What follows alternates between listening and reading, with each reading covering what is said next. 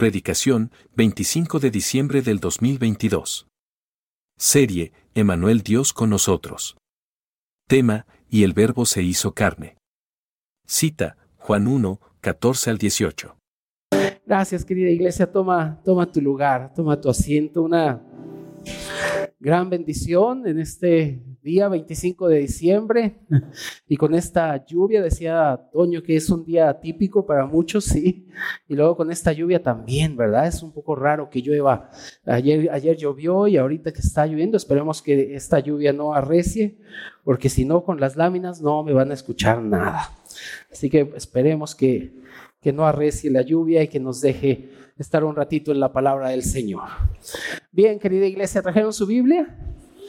Ok, si no puedes levantar tu mano, por favor, levantas tu mano y eh, Maguito nos va te, va, te, va, a acercar un ejemplar de las escrituras, y en dado caso de que no traigas eh, un ejemplar de las escrituras. Y seguimos con nuestra miniserie que es Emanuel Dios con nosotros. Hemos estado platicando un poquito acerca de la bendición la bendición de poder disfrutar a nuestro Señor como Emanuel, que es Dios con nosotros o Dios entre nosotros. Y el día de hoy vamos a platicar, aunque no es nuestra serie de Juan, porque se acuerdan que le pusimos una pausa, el día de hoy vamos a platicar y vamos a ver uno de los pasajes más importantes de la Biblia y el tema del día de hoy es, tal y como lo dice ese versículo, y el verbo se hizo carne. El día de hoy vamos a platicar un poquito acerca de este asunto, de la importancia de que nuestro querido Señor eh, o nuestro querido Dios se ha encarnado en este hombre Jesús. Y es muy importante que nosotros estemos un buen tiempo en este versículo que es el más importante de la Biblia, porque si no fuera, eh, si no fuera por este versículo, eh, todo lo que ahora tenemos como cristianos, como hijos de Dios, no lo podríamos tener. Así que quiero invitarte, por favor, a que abras tu Biblia en el Evangelio de Juan. Juan 1, versículos del 14 al 18. Vamos a estar en estos cuatro versículos, Juan 1, del 14 al 18. Y el verbo se hizo carne, vamos a ver la bendición que es y el por qué nosotros como cristianos en este tiempo anunciamos que el Señor nació. ¿Lo tienes? Juan 1, del 14 al 18. Dice, y aquel verbo fue hecho carne y habitó entre nosotros. Y vimos su gloria, gloria como el del unigénito del Padre, lleno de gracia y de verdad. Juan dio testimonio de él y clamó diciendo, este es de quien yo decía, el que viene después de mí es antes de mí, porque era primero que yo, porque de su plenitud tomamos todos, y gracia sobre gracia. Pues la ley por medio de Moisés fue dada, pero la gracia y la verdad vinieron por medio de Jesucristo. A Dios nadie lo vio jamás el unigénito Hijo que está en el seno del Padre, Él le ha dado a conocer. Amén. Querida iglesia, debemos estar bien claros todos nosotros, o todos los creyentes, todos los cristianos, debemos estar muy claros en cuanto a la encarnación de Dios. Debemos ver que Dios se hizo hombre y que ese hombre Jesús es el centro de todo y que Él tiene la preeminencia. Eso debe ser clarísimo para nosotros. Saber que Jesús es el centro de todo y que toda la creación fue formada, formada por Él, dice la Biblia, y no solamente fue formada por Él, sino fue creada para Él. Y todas las cosas fueron puestas bajo sus pies, de acuerdo a lo que la palabra del Señor dice, es que aún Él ha sido puesto como cabeza de la iglesia. Y esto debemos estar muy claros tú y yo. Y por eso es que nosotros celebramos este tiempo cuando el Señor nació, porque entendemos que es el cumplimiento de lo que dice eh, Juan 1.14, dice, y el verbo se hizo carne, es el cumplimiento de todas las profecías en el Antiguo Testamento y que ahora nosotros podemos disfrutar. El verbo se hizo carne, querida iglesia, y nosotros celebramos y disfrutamos a este Dios tan rico que tenemos todos los días. Es importantísimo que tú y yo entendamos que la iglesia es columna y baluarte de la verdad. El apóstol Pablo le dice ahí en 1 Timoteo 3:15 a Timoteo, le dice, Timoteo, te escribo estas cosas para que sepas cómo debes de eh, comportarte en la casa de Dios, que es la iglesia de Dios viviente, columna y baluarte de la verdad. Y al ser columna y baluarte de la verdad, la iglesia, tenemos la responsabilidad de anunciar el nacimiento del Señor, el vivir humano del Señor, la muerte del Señor, la resurrección del Señor y el regreso del Señor. Esto es lo que sostiene absolutamente nuestra fe y es lo que sostiene absolutamente todo. Y nosotros como iglesia, la iglesia del Dios viviente, dice la Biblia, somos esa columna que sostiene esta verdad y el baluarte, es decir, que defiende esta verdad. ¿Y cómo la defendemos? Proclamando que Jesús es el Señor. Proclamando que Él se hizo carne, que Él vino, nació, estuvo caminando durante 33 eh, años y medio aquí en la tierra, murió, pero al tercer día resucitó y vendrá por su iglesia. Esto es el Evangelio y es lo que estamos proclamando cada día. Y es por eso que para nosotros es importantísimo el anunciar este día o el nacimiento del Señor o celebrarlo. Les decía el día de ayer, no estamos celebrando un niñito, no estamos celebrando al niñito envuelto en pañales, estamos celebrando a este hombre Jesús que se encarnó y murió por nosotros. ¿Por qué para nosotros es tan importante este tiempo? Porque el nacimiento del Señor fue el primer paso para nuestra redención. Del pesebre a la cruz, querida iglesia, era importantísimo que el Señor tuviera un vivir humano, era importantísimo que el Señor tuviera un nacimiento humano y que viviera y caminara en esta tierra como hombre. Por eso dice la Biblia que Él se compadece de nosotros porque Él también estuvo. Fue tentado, pero Él no tenía pecado. Y entonces él, era necesario que caminara de esa manera, como, un vivir humano, un vivir totalmente íntegro, que fuera tentado igual que nosotros, a fin de que él pudiera subir a la cruz y realizar la redención por ti y por mí. Y es por eso que para nosotros es importantísimo este día, eh, eh, cuando el Señor nació, eh, porque es el primer paso hacia nuestra redención. Y gracias a este primer paso vino nuestra redención, nuestra justificación y fue el momento en donde Dios se glorificó de una manera extraordinaria, porque gracias a este nacimiento hubo muerte, hubo resurrección y está la iglesia. Y gracias a todo esto, el Señor se ha glorificado de una manera extraordinaria y mostró a todo el universo su inmensa e inagotable sabiduría. Por eso dice la Biblia en 1 Corintios 1:24 que Cristo es poder de Dios y Cristo es sabiduría de Dios. ¿Cómo era que Dios iba a resolver el problema de la humanidad del pecado? A través del poder. ¿Y cuál poder? Cristo. ¿Y cómo iba a mostrar el Señor su sabiduría en resolver ese problema? Por medio de Cristo en la cruz. Por eso la cruz tiene sabiduría. Y cuando el Señor estaba ahí en la cruz, siendo crucificado, la gente lo veía en debilidad y decía, acabamos con él al fin, eh, esto, lo que él decía no era verdad, pero detrás de todo eso estaba la sabiduría de la cruz, estaba Cristo siendo la sabiduría de Dios resolviendo el problema del hombre, el cual es el pecado. Ahora, todos los que hemos recibido al Señor, ese pecado ya no se enseñorea de nosotros, sino que Él mismo nos ha hecho partícipes de su naturaleza divina, querida iglesia. Por eso para nosotros es importantísimo este día. Saber que el verbo se ha encarnado debe estar clarísimo para todos nosotros y qué es lo que logró el Señor con eso. Un cristiano que no está claro en por qué el Señor se encarnó, que no está claro lo que el Señor hizo en la cruz, es un cristiano que no tiene gozo. Pero cuando vemos este plan perfecto del Señor, vamos a ser cristianos no solamente gozosos, sino cristianos que se regocijan siempre. Y por eso el apóstol Pablo lo escribe, regocijaos en el Señor el 24 de diciembre y el 25. ¿Dice? ¿Cuándo?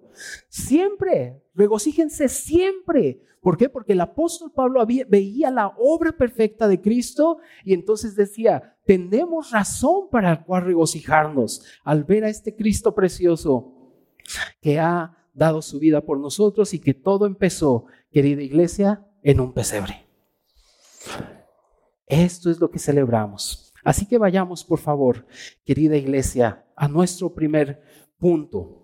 Tenemos que valorar, querida iglesia, tenemos que valorar que su encarnación trajo la, realidad que es Cristo. Vayamos ahí a, Juan, donde, donde acabamos de leer, al versículo 14. Estamos enfrente del versículo más importante de la palabra de Dios, porque sin este versículo no hubiera habido cumplimiento de nada, absolutamente de nada.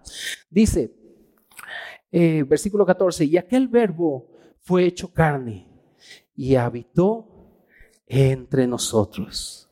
Y vimos su gloria, gloria como del unigénito del Padre, lleno de gracia y de verdad.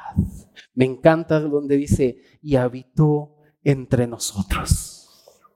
Y vimos su gloria, lleno de gracia y de verdad. Iglesia, este precioso Cristo es Emanuel y Emanuel es Dios con nosotros o Dios entre nosotros. Y ayer lo platicábamos también, que esa siempre ha sido la intención de Dios, el habitar con el hombre o entre el hombre. Por eso dice Hebreos 1, dice, anunciaré a, mis hermanos tu nombre en medio de la congregación, te anunciaré porque el Señor ama habitar entre su creación, entre cada uno de nosotros. Y me gusta mucho, querida iglesia, que Él sea el Emanuel, Dios con nosotros. Y en Isaías 9 eh, dice, porque un niño nos es nacido, hijo nos es dado. Este Cristo es nuestro y nosotros somos de Cristo.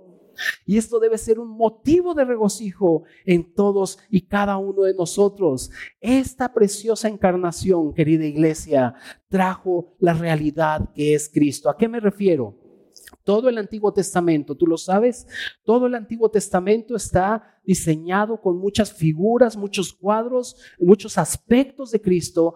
Toda la Biblia habla de Cristo en cuadros, en figuras. Es como si entraras a un lugar muy oscuro y no ves nada, pero de repente tu, tu visión se empieza a acostumbrar a la oscuridad y lo único que ves son sombras, son objetos y puedes decir, bueno, eso parece una columna o eso parece una silla, pero no tienes la claridad. En el Antiguo Testamento era lo mismo. En Génesis podemos ver a Cristo como el árbol de la vida, como el creador, como el que llama, como el que transforma al hombre.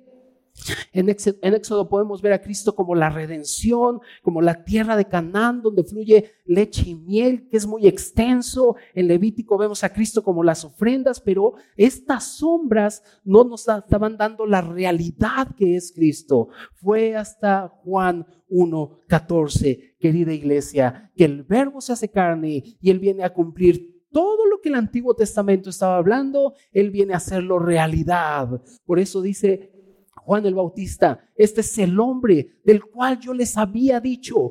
Todas las profecías estaban depositadas en que Cristo se encarnara y que Cristo viniera a ser la realidad del Antiguo Testamento. Por tal razón ahora, querida iglesia, cada que nosotros abrimos el Antiguo Testamento y tenemos la realidad de Cristo, podemos entender todo el Antiguo Testamento y podemos ver y decir, está hablando de Cristo, está anunciando a Cristo, porque Cristo vino a traer la realidad, querida iglesia, de todo lo que el Antiguo Testamento era. Él es el cumplimiento de todo el Antiguo Testamento. Y por eso nosotros debemos entender que este tiempo, aunque es controversial y como las redes están inundadas de que no hay que celebrarlo, que sí hay que celebrarlo, que si le pones foquitos al árbol es del diablo, que si se los quitas no es del diablo, y tan controversial y no hemos visto como iglesia la bendición o tres aspectos sublimes al menos que hay en la Biblia de que esta encarnación trajo la realidad de todo lo que el Antiguo Testamento hablaba. Quiero eh, que apuntes las, las citas, solo vamos a leer una, pero hay tres aspectos sublimes que nos muestran que Cristo vino a traer la realidad de todo lo que se decía en el Antiguo Testamento. Lucas 2, del 8 al 14, te lo sabes, dice que estaban los pastores ahí eh, sobre las vigilias de su rebaño y entonces los ángeles se, le aparecieron, ¿te acuerdas? Y los ángeles dijeron, eh, gloria a Dios en las alturas, en la tierra paz, buena voluntad para con nosotros, para con los hombres. ¿Por qué estaban tan contentos los ángeles o por qué estaban adorando al Señor? Simple y sencillamente porque antes de que ellos exaltaran al Señor, el ángel les dijo a los pastores, he aquí os doy nuevas de gran gozo que serán para todo el pueblo, que ha nacido en la ciudad de David un Salvador que es Cristo el Señor. Ahí está un aspecto sublime en donde en el cielo dio gloria a Dios y en la tierra hubo paz para con el hombre. El segundo aspecto sublime, y es el que quiero que leamos, es, está en Lucas 1. Acompáñame por favor a Lucas 1. Lucas 1 del 67 al 69.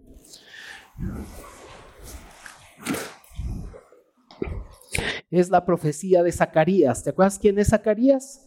El papá de Juan el Bautista, que no creyó al anuncio del ángel y quedó mudo, pero después eh, su, su hablar le fue devuelto y da una profecía acerca del Señor Jesucristo extraordinaria. Lucas 1, 67 a 69. Dice, y Zacarías su padre fue lleno del Espíritu Santo y profetizó. Bendito el Señor, Dios de Israel, que ha visitado y redimido a su pueblo y nos levantó un poderoso Salvador en la casa de David, su siervo. Ya los ángeles cantaron, dieron gloria a Dios y después viene Zacarías, un hombre lleno del Espíritu Santo, y dice, nos ha levantado un Salvador. ¡Qué bendición! Y eso que el Señor todavía no empezaba su ministerio.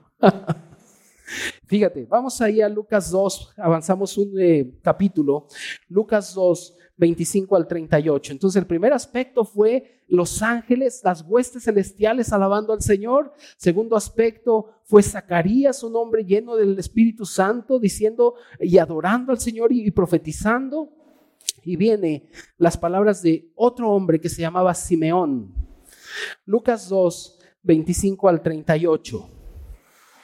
¿Lo tienes? Dice, y aquí había en Jerusalén un hombre llamado Simeón, y este hombre justo y piadoso esperaba la consolación de Israel, y el Espíritu Santo estaba sobre él, y le había sido revelado por el Espíritu Santo que no vería la muerte antes que viese al unigénito del Señor. Y movido por el Espíritu, vino al templo. Y cuando los padres del niño Jesús lo trajeron al templo para hacer eh, por él conforme al rito de la ley, él, o sea, Simeón, le tomó en sus brazos y bendijo a Dios diciendo, ahora Señor, despide a tu siervo en paz conforme a tu palabra, porque han visto mis ojos tu salvación, la cual has preparado en presencia de todos los pueblos, luz para revelación a los gentiles y gloria de tu pueblo Israel. Fíjate lo que sigue. Y José y su madre estaban maravillados de todo lo que se decía de él. Y los bendijo Simeón y dijo a su madre María, he aquí, este está puesto para caída y para levantamiento de muchos en Israel y para señal que fue contradicha, y una espada traspasará tu misma alma para que sean revelados los pensamientos de muchos corazones. Versículo 36. Estaba también allí Ana profetiza, hija de Fanuel, de la tribu de Aser, de edad muy avanzada, pues había vivido con su marido siete años desde su virginidad y era viuda hacía 84 años y no se apartaba del, del templo, sirviendo de noche y de día con ayunos y oraciones. Esta, presentándose en la misma hora, daba gracias a Dios y hablaba del niño a todos los que esperaban la redención de Jerusalén. Tres personas, bueno, la multitud de huestes, Zacarías, eh, eh, eh, Simeón y Ana la profetisa, personas llenas del Espíritu Santo anunciando que este niño era la realidad del cumplimiento de todo lo que se había dicho. Si ellos lo predicaban, iglesia, nosotros debemos ser aquellos que podemos anunciar que Cristo es la realidad de todas las cosas. dichas en el Antiguo Testamento. Así que querida iglesia, tengo que valorar no solamente que Él es la realidad de todas las cosas, sino también tengo que valorar que su encarnación trajo a Dios al hombre y al hombre a Dios. Vayamos al Evangelio de Juan nuevamente, por favor, y leamos el versículo 15 y 16. Juan 1, 15 y 16. Juan dio testimonio de él, dice. Y él clamó diciendo, este es de quien yo decía, el que viene después de mí es antes de mí, porque era primero que yo, porque de su plenitud tomamos todos, y gracia sobre gracia. Querida iglesia, es una bendición que gracias a esta preciosa encarnación el Señor trajo a Dios al hombre y nos llevó a nosotros, al hombre, hacia Dios. Dice la Biblia, de su plenitud tomamos todos y gracia sobre gracia. Todo lo que Cristo es, todo lo que Cristo ganó, todo lo que Cristo tiene para la iglesia es gracia. De hecho, podemos decir que Cristo mismo es la gracia. Y a eso le añades todas las bendiciones que Él nos ha dado. Tenemos gracia sobre gracia. Efesios 1 dice que Él nos hizo sentar en lugares celestiales juntamente con Cristo. Nos ha bendecido con toda bendición espiritual. Y aparte tenemos este precioso Cristo con todo lo que ganó Querida iglesia, esto es gracia sobre gracia y entendemos, querida iglesia, que gracias a la reconciliación de nuestro Señor Jesucristo por medio de la cruz, nosotros podemos presentarnos delante del Padre santos y sin mancha. Pastor, pero es que me porto bien mal, pues pórtate bien. Es un asunto, querida iglesia, de la posición en la cual Dios nos ha puesto. Dios nos ha puesto en Cristo y dice Colosenses que en Cristo estamos completos. Y gracias a esta preciosa reconciliación por medio de la cruz, dice Efesios 2.18, que por medio de él los unos y los otros tenemos entrada en un mismo espíritu al Padre.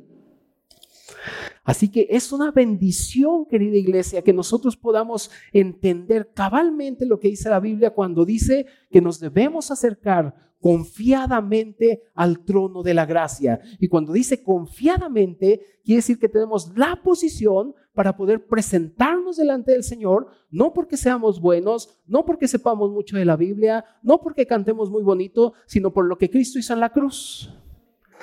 Y gracias a este precioso nacimiento, querida iglesia, y a esta muerte y resurrección, nosotros podemos tener a un Dios muy accesible, porque es lo que Dios hizo.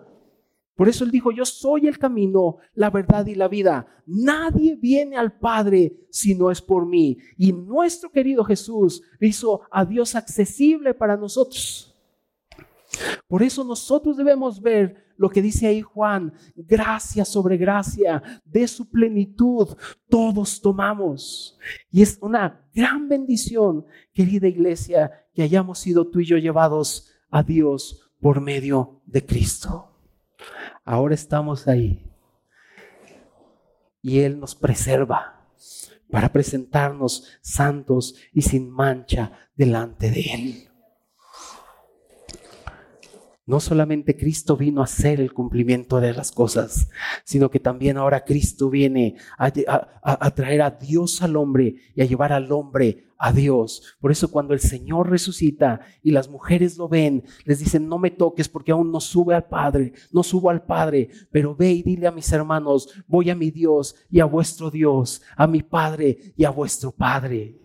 Ahí en ese momento, querida iglesia, estábamos siendo llevados a Dios y Dios había venido a nosotros, porque Él es el Emanuel. Dios con nosotros. Dios entre nosotros. Sería ilógico que nosotros le llamáramos Emanuel si tuviéramos a un Dios distante, un Dios que no nos acepta, un Dios que no nos recibe, un Dios que pone muchas trabas para que podamos comunicarnos con Él, cuando lo único que nos pide es que aquel que invoque su nombre, éste será salvo. Y cuando decimos Señor Jesús, en ese momento, querida iglesia, tenemos a Dios accesible para nosotros. ¿Por qué?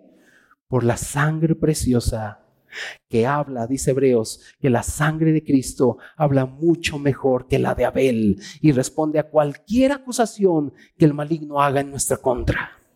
Aleluya. Qué bendición es por medio de esta preciosa sangre. Por eso dice la Biblia que sin derramamiento de sangre no hay remisión de los pecados. Dios, Cristo nos llevó a Dios, pero también trajo a Dios al hombre.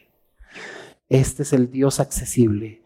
Para todos los que creemos, Dios es muy accesible. Y para los que no creen, también es accesible. Ahí está el Señor, como la luz que alumbra todo. Querida iglesia, no solo tengo que valorar que Cristo vino a ser la realidad de todo con su encarnación, no solo tengo que valorar que su encarnación trajo a Dios al hombre y al hombre a Dios, sino que también, querida iglesia, tengo que valorar que su encarnación cumple la ley. Vamos a Juan, por favor, versículo 17. Juan, versículo 17. Dice, pues la ley por medio de Moisés fue dada, pero la gracia y la verdad vinieron por medio de Jesucristo. Nuestro Señor no solamente vino a cumplir todas las profecías que hablaba el Antiguo Testamento, sino que también vino a dar cumplimiento a toda la ley, la ley que estaba en nuestra contra. La ley que existía y que nos, nos decía, tú no puedes cumplir la ley al 100%, no hay nadie que pueda cumplir la ley al 100%. De hecho, la ley era un gran espejo que estaba mostrando la carencia humana y la competencia que nosotros teníamos para cumplir esta ley. La ley nos condenaba.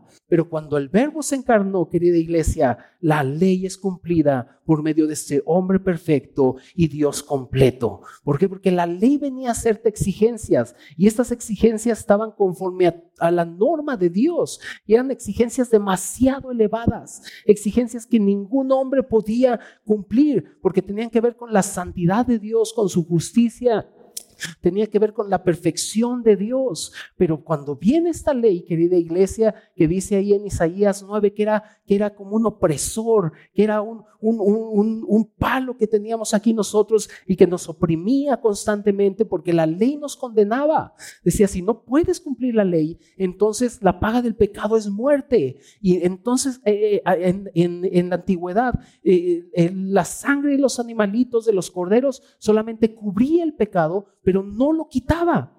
Era como si yo me manchara de tinta azul y me pusiera el saco y nada más lo cubro, pero la mancha ahí estaba. Y todas, todas estas ofrendas que el Señor daba para cubrir los pecados solamente eran una sombra de lo que Cristo iba a venir a hacer. Por eso la Biblia dice, cuando, cuando el Señor se presenta a Juan el Bautista, eh, dice, he aquí el Cordero de Dios que quita el pecado del mundo.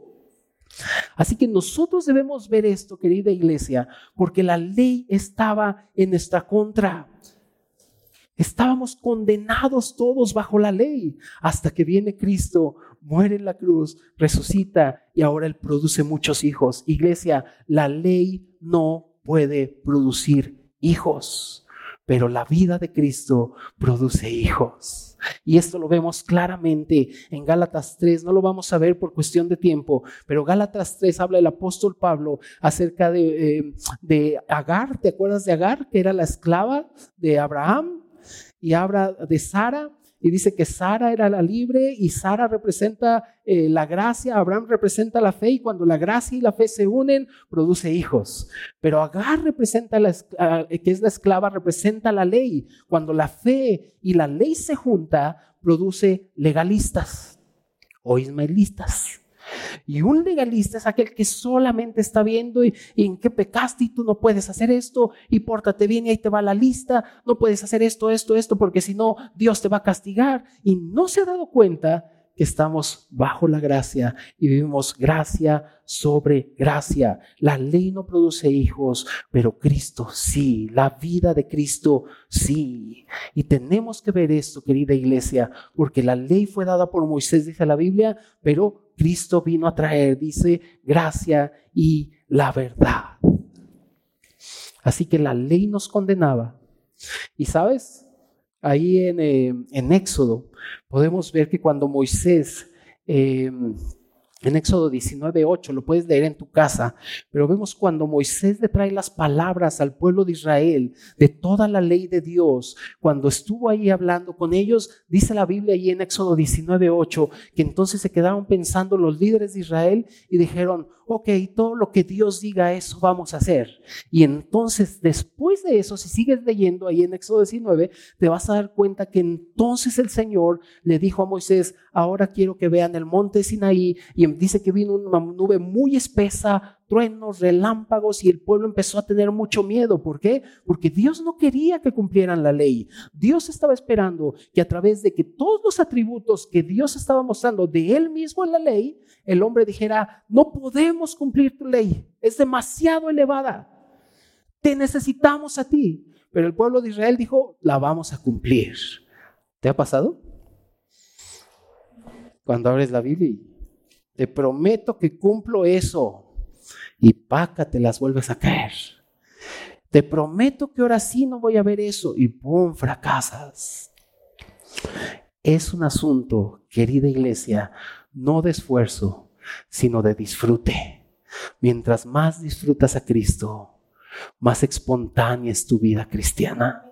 Ya no es un asunto de esfuerzo, de reprimirte, de decir tengo, tengo. Es un asunto de quiero hacerlo para honrarte a ti. Es algo que sale espontáneamente, querida iglesia. Y nosotros debemos estar muy claros en esto.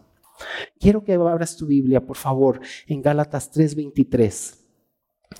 Gálatas 3:23, para que veamos que este asunto de ser liberados de la ley no es cualquier cosa. Es un asunto muy glorioso y que debemos valorar todos nosotros. Gálatas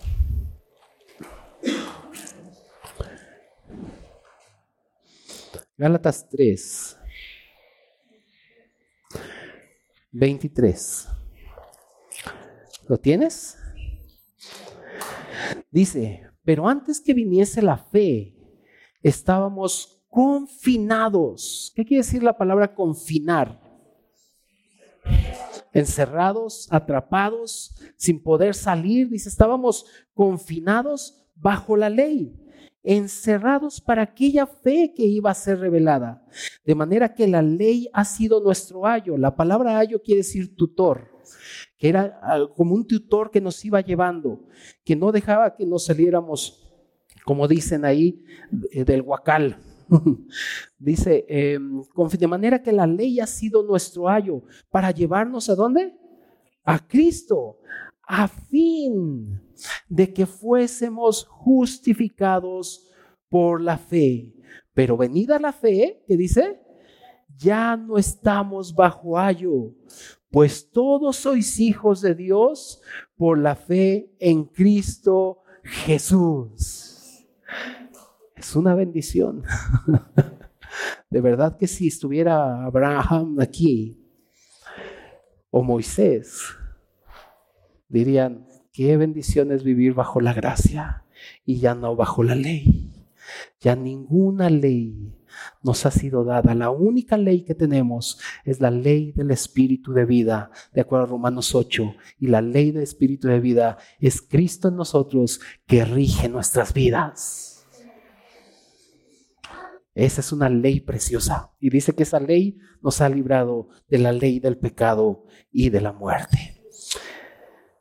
Y querida iglesia, no solo tengo que valorar a Cristo como que vino a ser la realidad de todo, ni, porque, ni, ni solamente porque vino a traer a Dios al hombre y el hombre a Dios, ni porque nos ha librado de la ley, sino también tengo que eh, valorar este nacimiento, esta encarnación del Señor, debido a que su encarnación da a conocer el carácter de Dios. Vamos a Juan, regresemos al Evangelio de Juan, por favor, y leamos nuestro último versículo. Juan, versículo, eh, Juan 1, versículo 18. ¿Ya lo tienes? ¿Ya regresamos ahí? Dice, a Dios nadie le vio jamás. El unigénito Hijo que está en el seno del Padre, Él le ha dado a conocer. Tienes que subrayar esa parte. Él le ha dado a conocer. Ayer les comentaba que mucha gente dice, ¿y dónde está Dios? Y yo quiero ver a Dios para creer en Él. Y si no lo veo, a ver, enséñamelo. Y es que no se han dado cuenta que que el que vino a dar a conocer a Dios fue nuestro querido Jesús. Anteriormente, querida iglesia, teníamos solamente una imagen de Dios en el Antiguo Testamento, una imagen de Dios muy limitada, una imagen de Dios con unos atributos demasiados elevados, su santidad, su justicia, eh, todo eso eran atributos demasiado elevados para el ser humano y teníamos un panorama un poco borroso de todo lo que era Dios, pero cuando el verbo se encarnó, iglesia, el verbo es la definición, la explicación y la expresión de Dios. Por lo tanto, el verbo es Dios definido. Este es el verbo, es Dios definido, Él vino a darlo a conocer. Y aunque Dios puede ser un misterio, Cristo como el verbo de Dios viene a definirlo y viene a explicarlo. Por eso dice la Biblia, Él lo ha dado a conocer. Nadie ha visto a Dios jamás, pero Cristo vino a darlo a conocer, porque Él vino a dar a conocer el carácter de Dios a todo el mundo, a todo el universo. Y por eso toda la gente quedaba fascinada y Cristo era como un gran imán que traía a la gente porque él estaba dando a conocer el carácter de Dios. Y es que el carácter de Dios representa honor, poder, nobleza, grandeza y sobre todo supremacía. Pero también el carácter de Dios es un símbolo de autoridad, un símbolo de todo lo que es justo, un símbolo de todo lo que es hermoso, un símbolo de lo que todo es bueno. Y entonces viene el Señor y da a conocer a Dios. Y ahora tenemos claridad, querida iglesia, de quién es Dios y cuál es el carácter de Dios gracias al caminar de este hombre Jesús. Y antes veíamos y la ley decía, oh, si encuentras a alguien que está en adulterio tienes que apedrearla. Y esta es la ley que Moisés dio y por la dureza de su corazón. Y entonces viene este hombre Jesús, está escribiendo en el suelo y, llega esta mujer corriendo y un montón de hombres con piedras y le dicen, rabí, la ley dice que a tales personas que son eh, eh, sorprendidas en adulterio las tenemos que apedrear. ¿Qué dices tú de esta ley? Y ellos estaban listos con la piedra y el carácter de Dios resplandece en ese momento y dice, el que esté libre de pecado tiene la primera piedra. Y empezamos a ver el carácter de Dios lleno de misericordia, de amor, porque lo dice la palabra de Dios allí en Juan 1, lleno de, de gracia y de verdad. Y entonces la gente comienza a ser atraída por este hombre Jesús, porque este hombre Jesús estaba mostrando el carácter de Dios. ¿Quieres conocer a Dios? Necesitas conocer a este hombre Jesús, porque Él le ha dado a conocer y Él mismo es Dios. Y en todos los cuadros de los evangelios puedes ver el carácter precioso. En Mateo ves a Cristo como el rey, como el, el rey que vino a derrotar a Satanás. En Marcos lo puedes ver como el carácter de Dios, como aquel que sirve al hombre y viene y les dice, ejemplo les he dado, hagan ustedes lo mismo. El Hijo del Hombre no vino para ser servido, sino para servir y dar su vida en rescate. Y en Lucas ves a este hombre Jesús con una moral muy elevada y en Juan ves a este Jesús como la vida. Todo este Jesús es un hombre completo y un Dios perfecto. Y Él es el que vino a dar a conocer. Y cada cuadro que tomes de los evangelios vas a ver el carácter de Dios lleno de gracia, de verdad, de santidad, de justicia. Y ahí está su carácter. Ahí está el carácter de Dios. Y quiero para terminar, querida iglesia, que me acompañes a Juan. Vamos unos versículos adelante. Juan 14. Juan 14 del 7 al 11. Los discípulos tenían ciertas dudas. Y viene el Señor y las resuelve de una manera extraordinaria. Juan 14 del 7 al 11.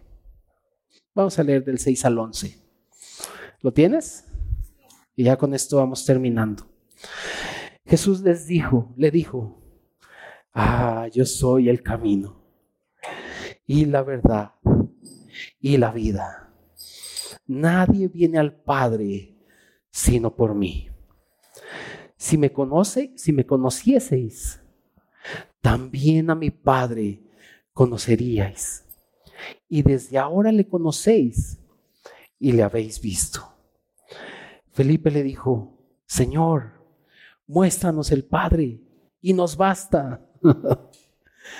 Jesús les dijo, ¿tanto tiempo hace que estoy con vosotros y no me has conocido, Felipe? El que me ha visto a mí, ha visto al Padre. ¿Cómo pues dices tú, muéstranos al Padre? ¿No crees que yo soy en el Padre y el Padre en mí? Las palabras que yo os hablo, no las hablo por mi propia cuenta, sino que el Padre que mora en mí, Él hace las obras. Creedme que yo soy en el Padre y el Padre en mí. De otra manera, creedme por las mismas obras. Él vino a dar a conocer a Dios, iglesia. Y debemos estar tan contentos porque gracias a este nacimiento de Jesús vino a ser la realidad de todo. Gracias a este nacimiento de Jesús nos llevó a Dios y trajo a Dios al hombre. Gracias a este nacimiento de Jesús, querida iglesia, Él cumplió la ley y ahora nos ha dado a conocer a Dios. Y Él ya no es un misterio para nosotros. Es extenso y hay muchos aspectos, sí, que no conocemos de Él. Oh, pero nosotros sabemos quién es nuestro Dios. Y sabemos cómo obra nuestro Dios. Y sabemos cómo habla nuestro Dios. Y sabemos lo que hace nuestro Dios. Y mientras más Él trabaja, mientras más Él avanza, más su iglesia se levanta a proclamar que nuestro Dios es un Dios verdadero. Oremos, querida iglesia. Oremos. Padre, te alabamos y te damos gracias por la bendición que nos has dado, Señor, de poder saber, conocer y entender que el verbo se hizo carne. Señor, gracias. Gracias porque dentro de tu plan, Señor, fue encarnarte, caminar, entre nosotros, Señor, y darnos a conocer a este Dios glorioso. Señor Jesús, gracias. Gracias por tu obra preciosa en la cruz. Gracias, Señor, por todo lo que has ganado para nosotros, para tu iglesia. Señor, ayúdanos a valorar realmente todo lo que ganaste en la cruz y entender cuál es nuestra posición en la cual tú nos has colocado en este día. Señor, tú buscas constantemente que seamos como tú. Padre, gracias porque tú nos preservas en tu precioso poder para seguir caminando como es digno del llamamiento, Señor. Señor, ayúdanos a entender, valorar, atesorar eso y que podamos ser aquellos creyentes que se regocijan en todo momento y en todo lugar y que podemos levantar nuestras manos santas sin ira ni contienda, haciendo oraciones de gratitud, Señor, pero sobre todo exaltando tu precioso nombre. Gracias, Padre. Te amamos y te adoramos, Señor. En el nombre de Jesús. Amén. Amén. Amén.